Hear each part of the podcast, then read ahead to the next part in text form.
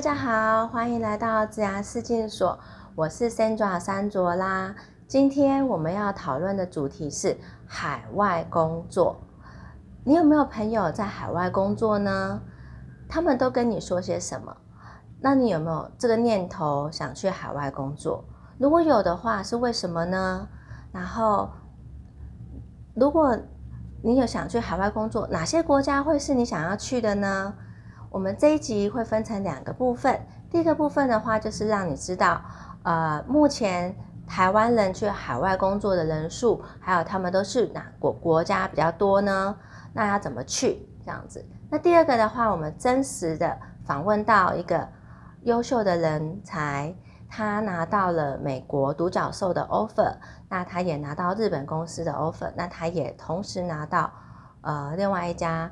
大陆公司的 offer 这样子，我们这部分就会分成两个部分。好，那我们先来看一下，呃，根据二零一九年，也就是去年年底，主计处它统计出来的一个数据，目前台湾人在海外工作的人数有多少呢？好，目前台湾在海外工作的人数已经有七十三万七千人了。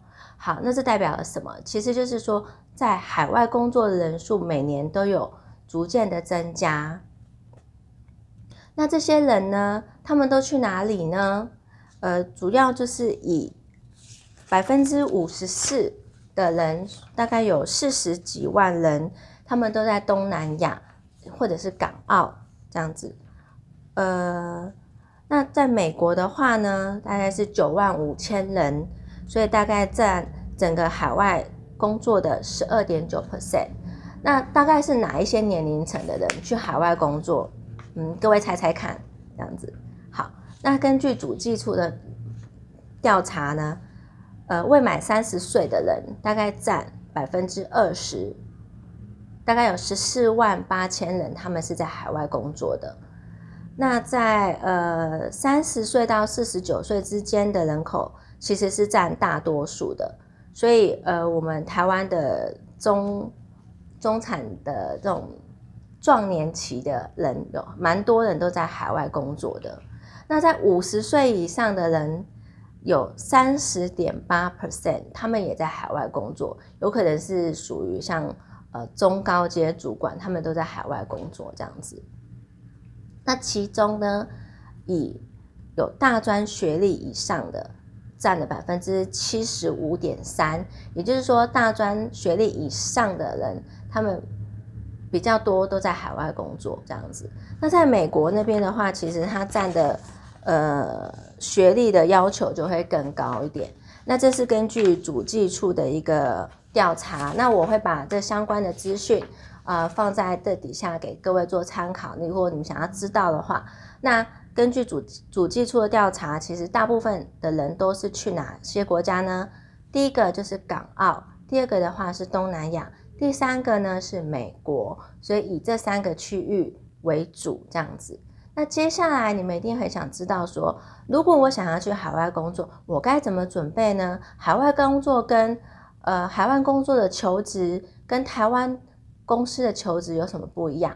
那我今天呢就是采访了一位。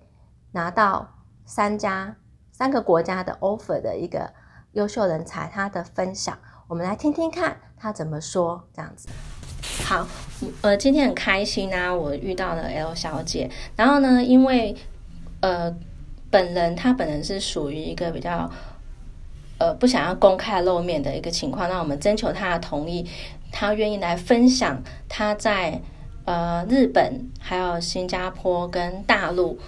都顺利拿到他那些公司的 offer 的一个经验，这样子。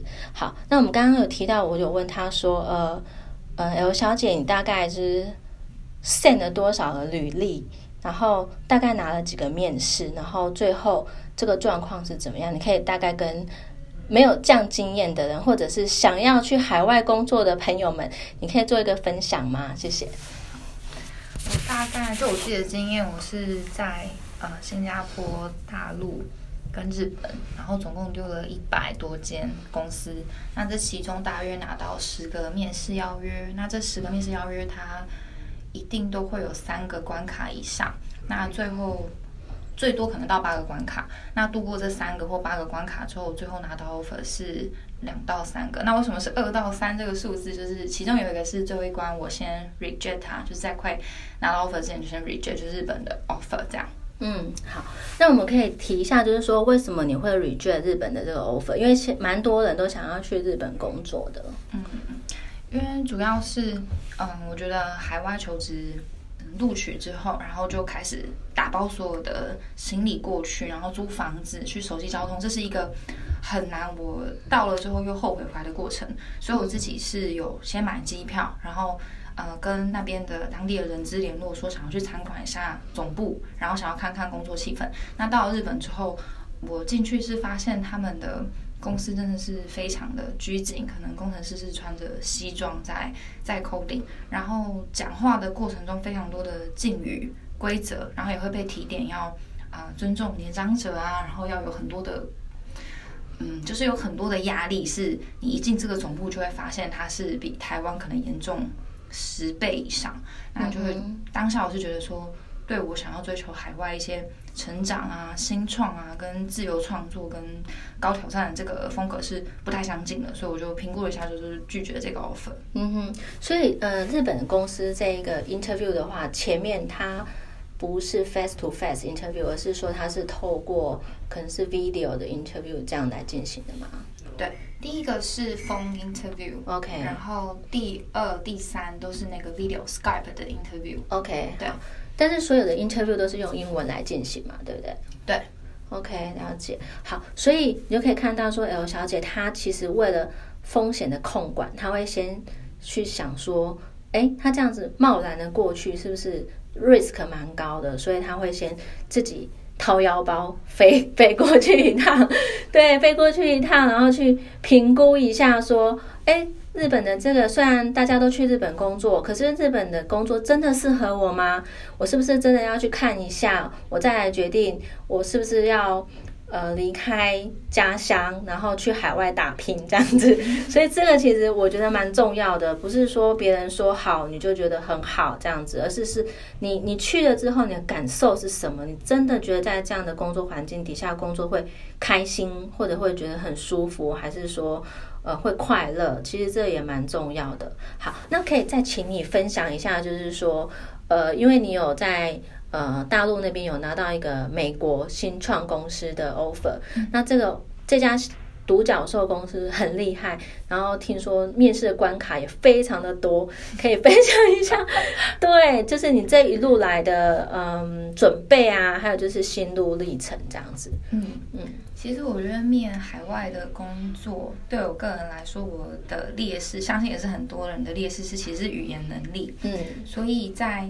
呃，面试的时候一开始我先花了大概两个月的时间，每天口语训练自己大概五个小时，然后把每天口语训练五个小时，对，就是用线上网站跟外国人交友，或是付费跟一些老师聊天哦，对，然后每天讲五个小时，每天讲五个小时，OK，先让自己就是可以自由的组装句子哦，对，OK，然后再把履历上的每一行文字。把它想成一每一条 bullet point 都是一个一个的故事，然后把它写成英文故事，然后把面试中写 interview 的基本的问题把它写下来，然后把 behavior question 写下来，把 case study question 写下来。我列了呃六百多个面试常见问答在我的 Excel 表里面，然后每天去背它。那这个好处是当他问了一个你没有想过的问题的时候，你脑中其实有很多英文的句子，然后你可以组装成一个全新的回答去判定你的思路。OK，所以其实今天我的英文在面试的时候可以侃侃而谈，但是问我旅游的时候我又不行，所以其实英文是可以练习的。对，是一个是一个关卡。每第一个要先每天练习五个小时你的 oral speaking，然后再来就是你还要把可能会面试到的问题。都全部把它 list 出来，然后你要怎么回答的这些呃对白也要写出来，这样。所以真的海外面试真的不太简单，因为毕竟英文不是你的母语，你必须要很清楚的用比较明确的用字，让对方去 catch 到说你讲的这个东西是符合他的。嗯，好，那那个新加坡这边的面试也是这样吗？对，就是 phone interview，然后 video interview。嗯，OK OK，了解。好，那呃，我想请 L 小姐帮一个忙。假设说有朋友，你们在看观看这个频道的朋友们，就是你们如果有海外这方面的需求的话，你们都可以跟我联系。然后，但是呢，前提是，呃，我希望你们先去，呃，L 小姐他们很，她很愿意帮助你们，呃，去。回答你们的一些问题，作为一个分享者，但是其实这个社会上还是有很多需要帮助的机构。那我这边有选了三个机构，那可以请你们先去呃发挥你们的爱心。那你们发挥爱心之后呢，你们把这个收据提供给我们，然后我们会跟你去请教 L 小姐关于海外求职这相关的一些分享。那希望这个对你们来讲是有帮助的，这样。好，那我们今天非常谢谢，谢谢你的分享，谢谢，谢谢。